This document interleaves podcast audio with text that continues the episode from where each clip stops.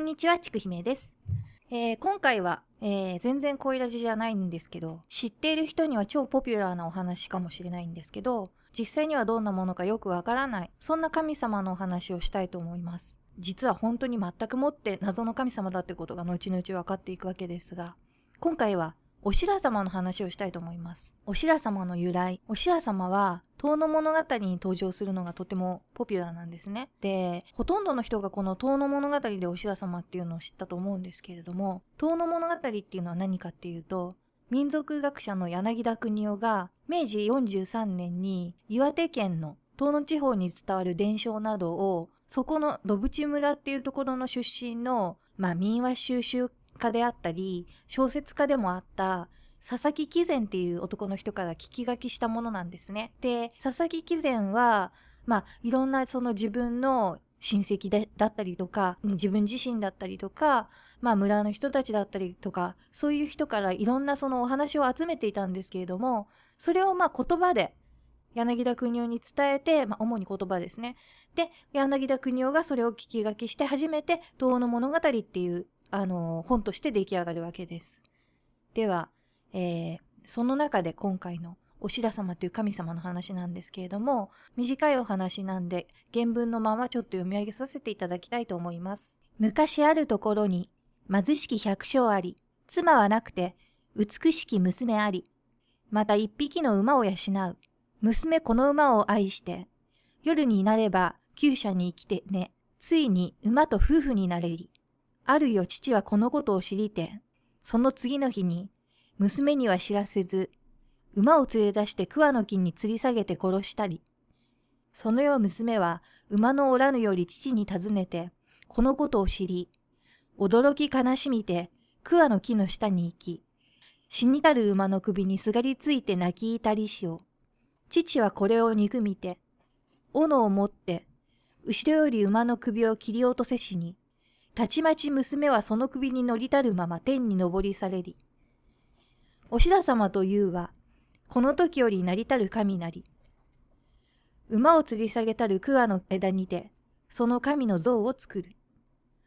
これはあの、遠野物語の69番に入っている話なんですけれども、娘一人、えー、父一人で暮らしていた親子に一匹馬を飼っていて、その馬と娘が、まあ、恋仲になってしまい、父親が怒って馬を殺したところ、その殺した馬のその首に娘はすがりついて、その首にまたがったまま天に昇って神様になった。まあそういう話ですね。この馬と娘の婚姻っていうのは、まあ俗に言う衣類婚姻譚の中の一つなんですね。で、馬上婚姻譚っていう、馬と娘の婚姻譚っていう形式を持っている。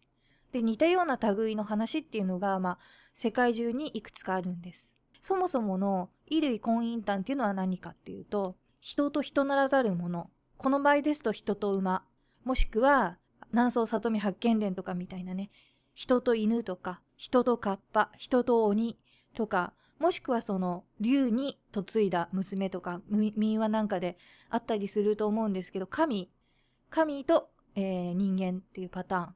そういったようなのを衣類婚姻譚というふうに言います。この衣類婚姻譚が何を意味しているのかというと諸説あるのですがざっくり言うとその婚姻で何かが変わる。富を得たり特別な力を得たりとかそういったことですね。わかりやすい例で言うと人里離れたところに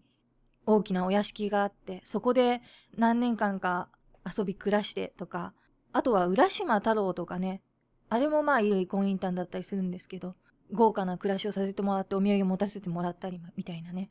でその結果がまあバッドエンドだったりハッピーエンドだったりということは様々だと思うんですけれどもこれが象徴していることが何かっていうと昔話っていうのの他に異文化を持つ者同士例えば多部族同士の結びつきで行き来する利点もしくは好ましくない、えー、状況好ましくない者同士が結びついた時に起こった土地の記憶などがその原型になっているのかもしれないなっていうふうに思いました。具体的に言うと、まあ、まだまだそのいろんな豪族がいた時代にそれぞれのまあ対立構造にあった豪族同士が手を結ぶために婚姻という手段を使ったりとかっていうそういうのの象徴でもあったと思います。まあこれは日本に限らず世界中に大体この共通概念でいけるんじゃないかなっていうふうに思うんですけれどもでですね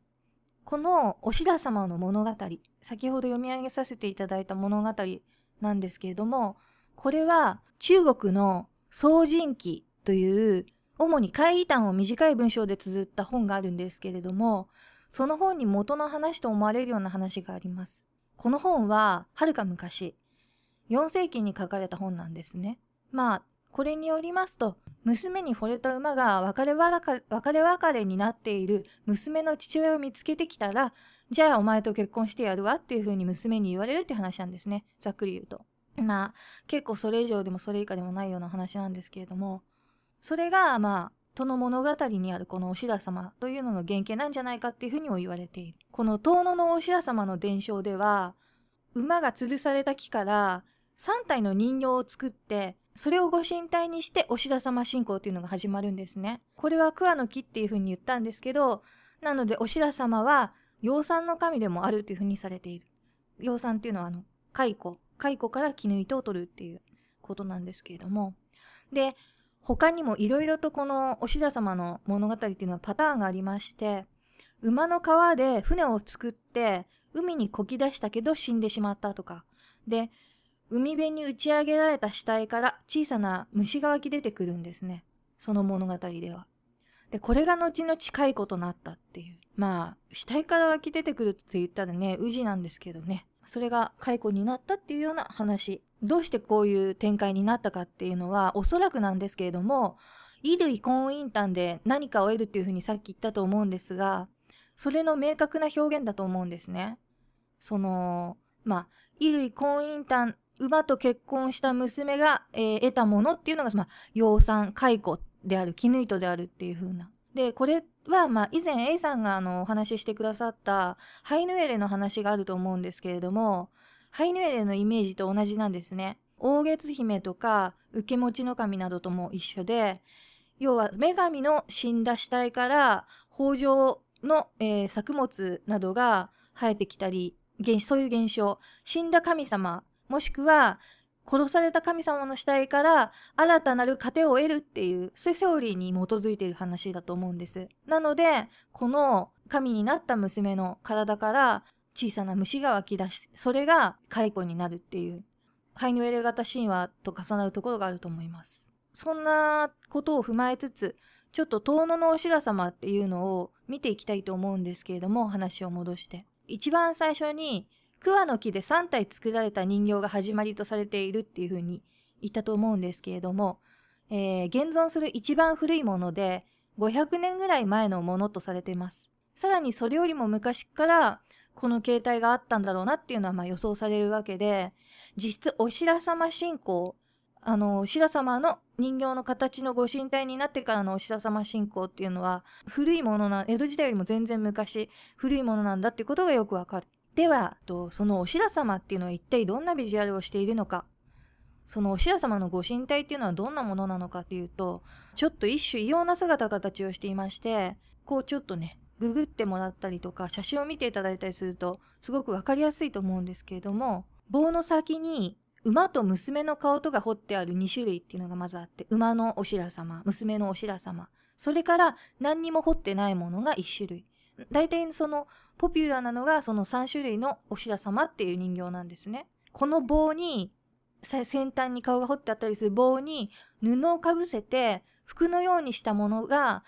関東型っていう。関東っていうのは頭が出てると書いて関東型。で、今度その彫ってある顔の部分も全部布をかぶせてしまって覆ってしまっているものもあって大きく分けるとこの2種類になります。このお白様を覆っている布はお洗濯っていうふうに呼ばれていてお白遊ばせをするたびに1枚ずつ重ねていく。お白遊ばせっていうのは何っていうのは、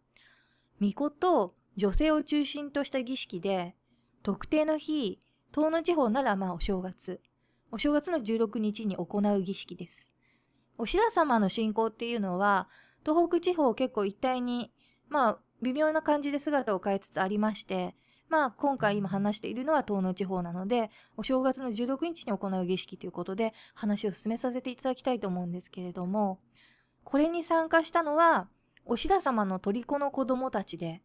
虜っていうのが何かっていうと、子供が無事成長するように、実の親以外に仮親になってもらうことなんですね。で、主に神官だったり、住職だったり、巫女さんだったり、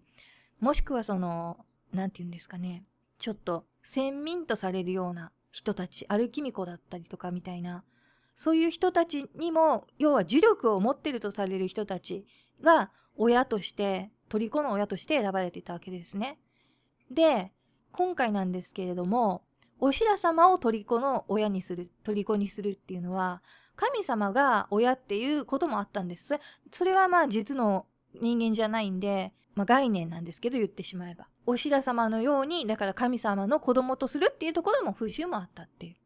でですね、そのお白様の子供になった子供たちっていうのは、お白様を祀ることを遊ばせるっていうんですね。お白遊びの日には、まず巫女が祭文を唱えると、まあそれに続いてその虜の女の子たち、祭文の続きを唱えるみたいな感じで、この時唱えられたのが、先ほど冒頭でお話しした由来譚。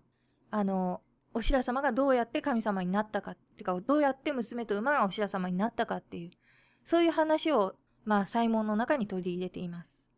それから、それが終わると、読み上げが終わると、まあ、女の子たちは、おのおのお白様を遊ばせて回ります。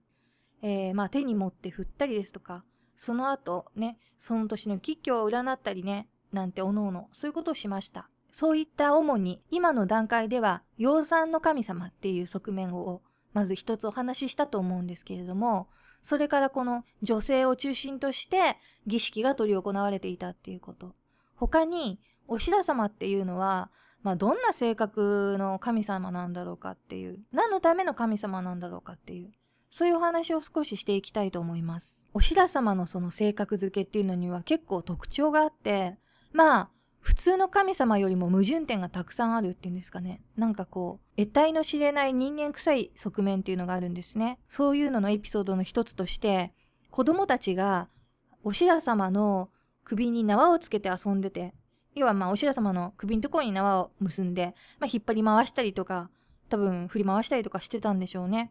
で、それを大人が叱りつけたりしたら、その後、大人が夜病気になってしまって、で、巫女に聞くと、せっかく子供と楽しく遊んでたのに余計な邪魔をするからだっていうふうにお白様が言ったっていうそういうまあちょっと変わった性格があったりします。また、えー、田植えとか田んぼ仕事っていうのをしてると一人のちっちゃい童子が現れてで手伝ってくれて終わって家に帰ると家の中に点々点々って小さな足跡がついててで飾ってあったお白様が泥まみれになってたとか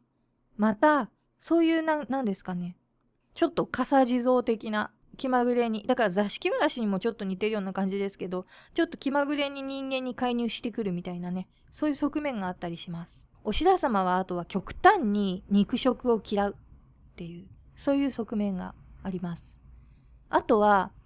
女性のための神であったってさっきも言ったんですけど奥さんがヒステリーなんか起こすと旦那さんがその奥さんを連れてきてお白様を拝んだりとかしてそしたら治ったりとか。あとはま目の神様。あとはですね、狩猟の神様なんですね。狩猟っていうのは狩り。さっきあの言いました。この遠野物語を、えー、伝えた佐々木貴前の同じ土淵村っていうところがあるんですけど、そこの菊池っていう狩人の家に大切にまあ伝えられている巻物があって、それには、お白様は狩りの神様で、狩りに行くときは、金の玉、銀の玉、あとおこぜに、おこぜって魚ですね。すごく醜い魚。で、ま、あと、お白様。そして、三途縄に5月の節句の勝負。それから、女性の髪の毛と、まあ、この9つを秘密道具として持っていけっていうふうに書いてあるそうです。まあ、狩りに行くときは、門出の時にお白様を手に持って拝んで、その拝んだお白様が向いた方向に必ず獲物が現れるっていう。そういうふうに信じられていました。で、その、まあ、一つずつ見ていきたいと思うんですけれども、狩人のその呪具、その道具のうち、金の玉と銀の玉っていうのは、山で魔物にあったら、必ず魔物っていうのは、金と銀の弾丸じゃなきゃ倒せなかったっていうふうに言われてたそうです。これちょっとあれですよね。ヨーロッパの、まあ、吸血鬼みたいな感じで、ちょっと意外な気もするんですけど、まあ、大体、どこの国でもその、なかなかない金属、貴重な金属っていうのはやっぱり魔物を倒すっていう力があるっていうふうに信じられてるっていうことじゃないでしょうかね。でですね、あと次、おこぜ。おこぜっていうのは、まあ山の神様の大好物。で、山の神様っていうのは女性ってされてて、大変醜い女なんですね、山の神様は。で、おこぜっていう魚は負けず劣らず醜いから気にせずに大好物として山の女の神様は食べる。また大変嫉妬深い神様だったりするので、山は女人禁制っていうところが多かったりしますよね。次、三途縄。三途縄っていうのは昔土葬ですから、その時、その時に棺桶を墓穴に釣って下ろす役割をする縄なんですね。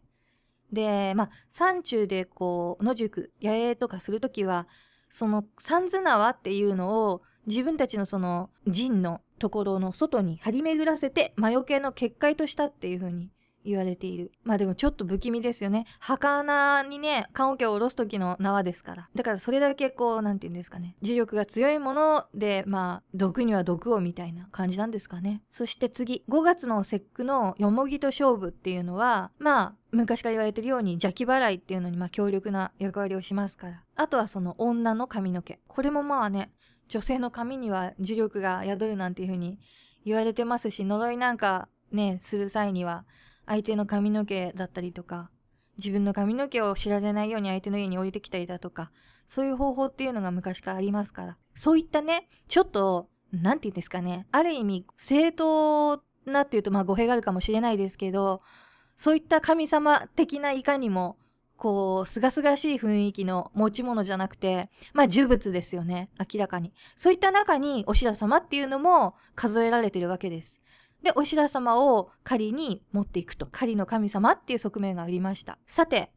狩りの神様と言ったんですけど、少し前に、お白様は厳しく肉食を嫌うっていうふうに言いましたよね。で、例えばですね、家にお白様を飾ってあった家で、ダメなことばっかりが多くて、ご利益はすごい少ないって。やれ、ね、肉を食うなとか、そういうやかましいことばっかり言って、腹が立つから、お白様に文句を言った男っていうのがいます。その人は、もう、ここに来てお前も鹿でも食ってみろよって言って、鹿の肉を煮てる鍋の中に、バシャーンってお白様を、まあ、ぶっ込んだわけですね。すると、まあ、たちまちお白様は、鍋から飛び上がって、そのいろりの中に落ちて、勝手にビョンって飛び上がって、それを見たまあ家の者は、うわって、怖って思って、そのご神体を拾い上げて、まあ仏壇に収めたであるとか、あとはまあこの家が火事を出すんですけど、その時も、まあ、お白様は自分で家から飛び出して飛んで出て、で、お白様は焼けなかった。だから今でもその人のの家にはずっとそのお白様が飾ってあるだとか、あとはその、お白様が家に飾ってある家で、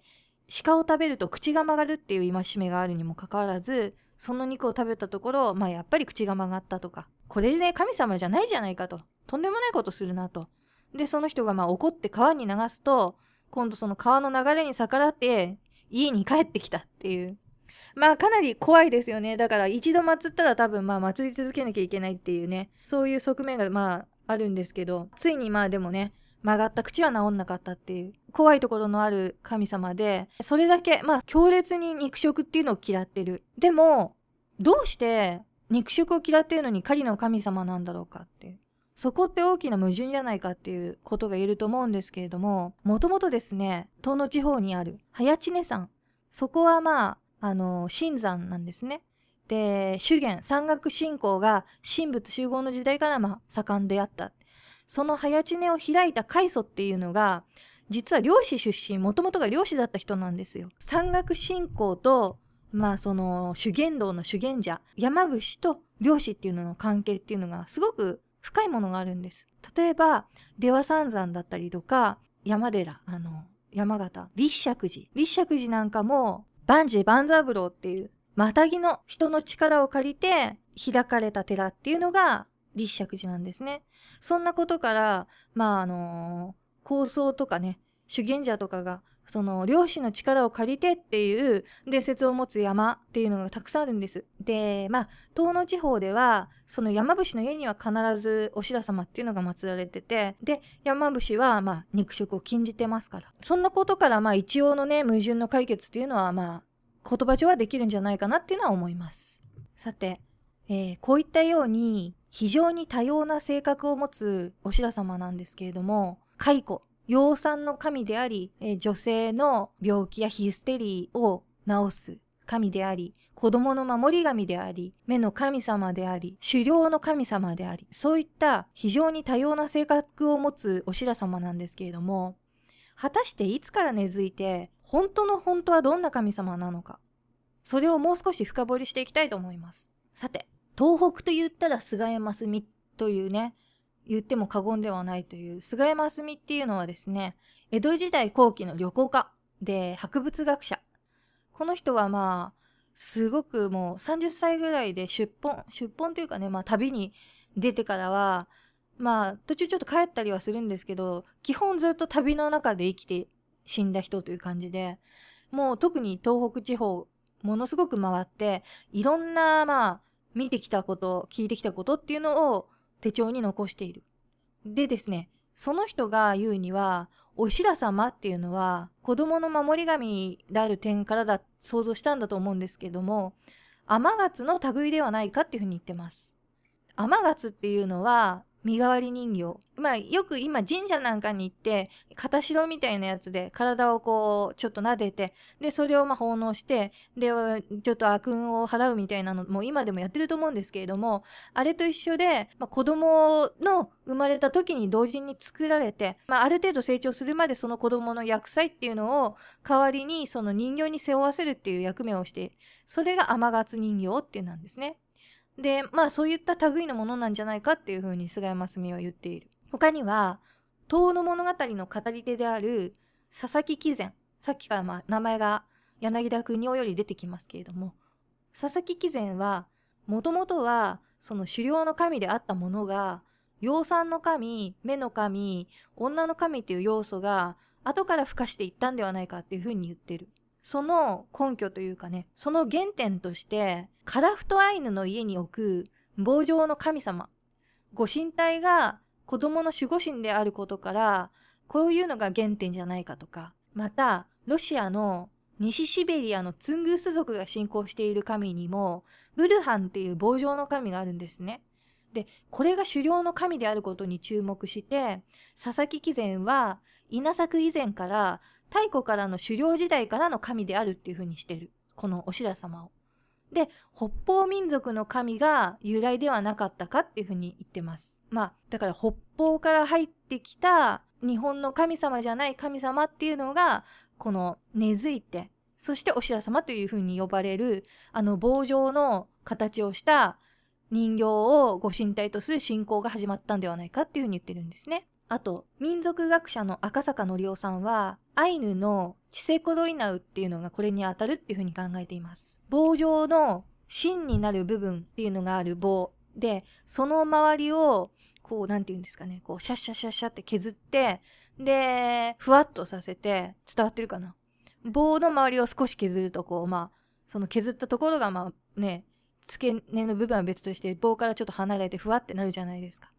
それをお洗濯さっき言ったお白様に着せている布に見立ててるのではないかっていうふうに言ってます。そうやってまあ他にもねお白様のルーツはこれなんじゃないかっていう意見がたくさんね出てるわけですけれどもこれという決定だっていうのはまだやっぱり見つけられないというか未だにその研究の必要があるという状態になってはいるわけでさてここまででお白様っていうのはかなりちょっとやっぱり的を得ないというか得体の知れない神様であるっていうことが分かったかと思うんですけれどもじゃあまあその正体について自分なりの結論というか仮説を話させていただきたいと思います。まずお白様のご利益やたたりを見ていくにつけ馬と娘に一見関係ないように見えませんか？例えばほら鹿の肉を食べたらたたられたとかあとは子供が遊んでるのを止めたらねたたられるとかそういう肉を食べたら口が曲がるとかっていう別にその一人の単体の神様がやっててもいいような感じというかこの馬と娘っていうのがセットである必要がないようなこうご利益やたたりの現れ方っていう感じだと思うんですね。それはまあ狩猟に関してもそうじゃないですか。方向を指し示すっていうのは別にこう夫婦ペアである必要がないっていう。もっと言うと、お白様は遠野に限らず東北地方全域にあると言っていいと思うんですけれども、青森では姫白、女の頭、で馬白、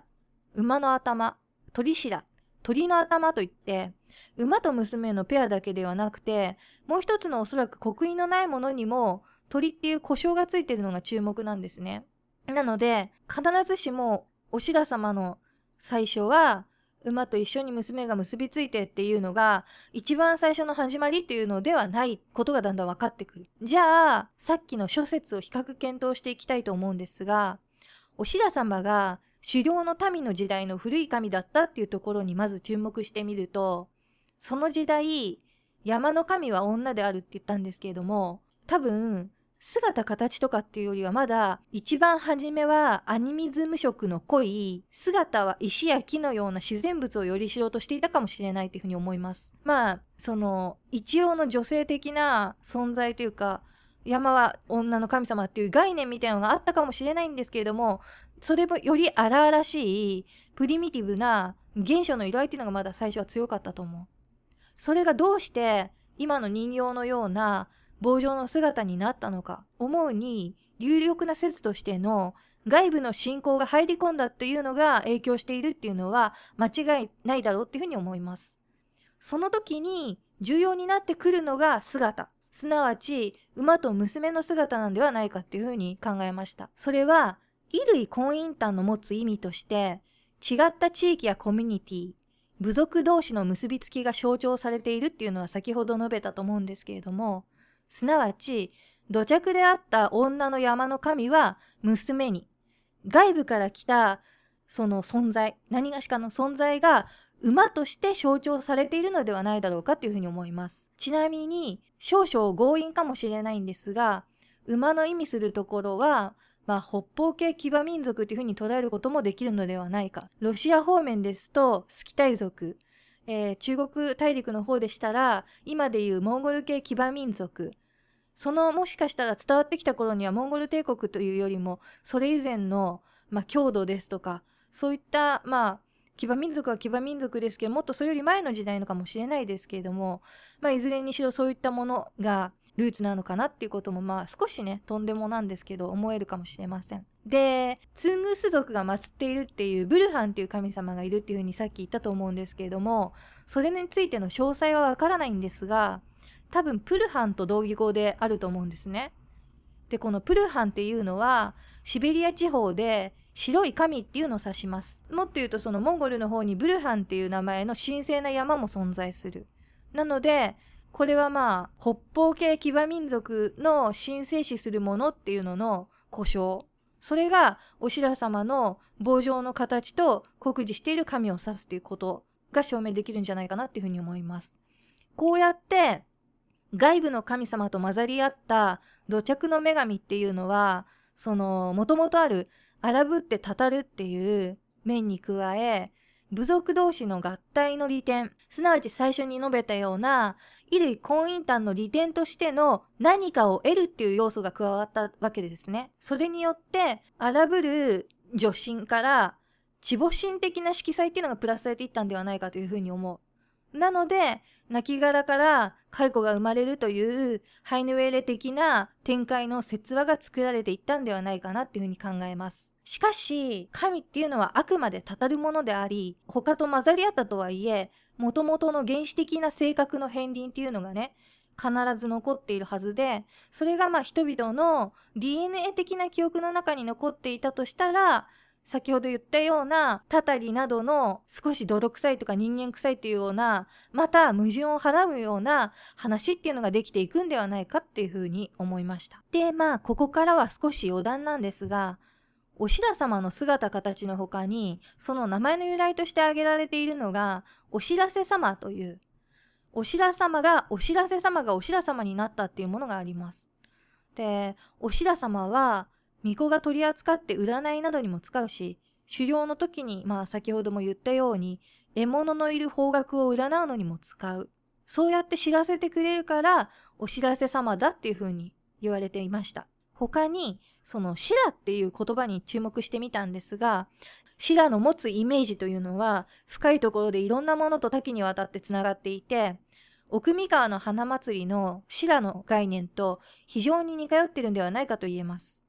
で、その、それは何かというと、奥三河の花祭りというお祭りでは、白山という装置を使って、まあ、ちょっと乱暴な言い方をすれば、死と再生の再現的儀礼をするんですね。この祭り全部を通して、祭文っていうのが非常に重要であること。で、お白様も、その、お白遊びの時は祭文っていうのが非常に重要であること。それから、その、白の概念。死と再生の概念っていうのは白山信仰にもつながっていくっていう白山信仰っていうのはま非常にその死との結びつき生との結びつきっていうのが深い信仰ですから今回はまそこまでは触れないんですけれどももっともっと掘っていくと奥深い背景っていうのが探れる面白い神様であったりすると思います。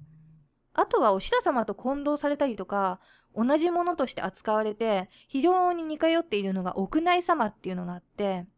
同じような、まあやっぱり伝承やたたりの話を持ってる。例えば、子供たちが、その屋内様っていうのはご神体が聖徳太子像であったり掛け軸であったりするんですけど、まあ、この場合は聖徳太子像に縄をかけて引きずり回したりしていて、で、それを大人が見とがめてやめさせたら、まあ、夢枕に聖徳太子が立って、面白く遊んでるのに邪魔をしてっていう風に怒ったっていう。とか、ちょっとね、屋内サマー、まあ、M の側面もあるのかもしれないですけど、まあ、冬の寒い中、井戸水につけられたり、棒で足腰を叩かれたり、荒縄で強く縛られると非常に喜ぶそうです。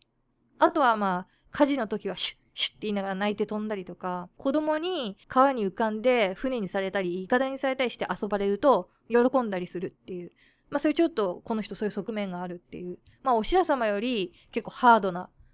でもとりあえずまあやっぱりいじられると喜ぶっていうね。そういう共通性がおしら様と一緒にあったりとかします。屋内様についてもねそのうちまたねちょっとやりたいと思うんですけれども。まあ信仰や伝承っていうのは本当にその時代その土地に必要なようにこう合わせる形で姿を変えていくっていうことが言えると思って今回ですと、まあ、これはまあ私の仮説ですけれども元はアミニズム自然史に近い存在であった山の女神がまあ渡来してきたか他の地方からやってきた別の神様とこう交わることで地母神的な性格をあらわにして、まあ、養蚕の神っていう位置づけ。そこからいろいろ時代が下っていって現世利益例えば目の神様であったり子供の神様であったりとかそういったような色合いなんかまた付加されていってっていうそういった神様だと思うわけですが日本のみならず、まあ、世界中にねそういってよくわかんない神様っていうのは存在するわけで例えばいつかは何かの役割を担っていたんでしょうけれどもその必要がなくなって、まあ、効能が不明というかどんな神様であったのか自体が不明になってしまったりだとか土着の神様がこう、為政者によって後々、その存在する意味を変えられた結果、よくわかんないことになってしまったりとか、そういった神様っていうのはまあたくさんいるわけです。で、まあ、そういった神様をよくわからないけれども、先祖が祀ってきたんであるから、自分たちも続けて祀っていくっていうようなね、そういう村落もまあたくさんあったわけで、もちろん今過疎化が進んでいてね、どんどん祭り手自体も減っているとは思うんですけれども、例えばまあ隠れキリシタンなんかはそれよりずっと分かりやすいというかね出どころは紛れもなく隠れキリシタンはキリシタンの人たちが逃げて始まったことですからでもやっぱりこの精神性というね先祖が祀っているから続けるっていうところは一緒だと思うんですね。まあどんどんこれから先の時代聞き書きしたり実際にねお話をしてもらうっていうのは難しくなっていくんでしょうけれども少しでもこういったものを紐解いていけたら楽しいなというふうに思います。なので折に触れ、こういったお話ができたらいいと思います。今回は聞いてくださってありがとうございました。おしら様のお話でした。さようなら。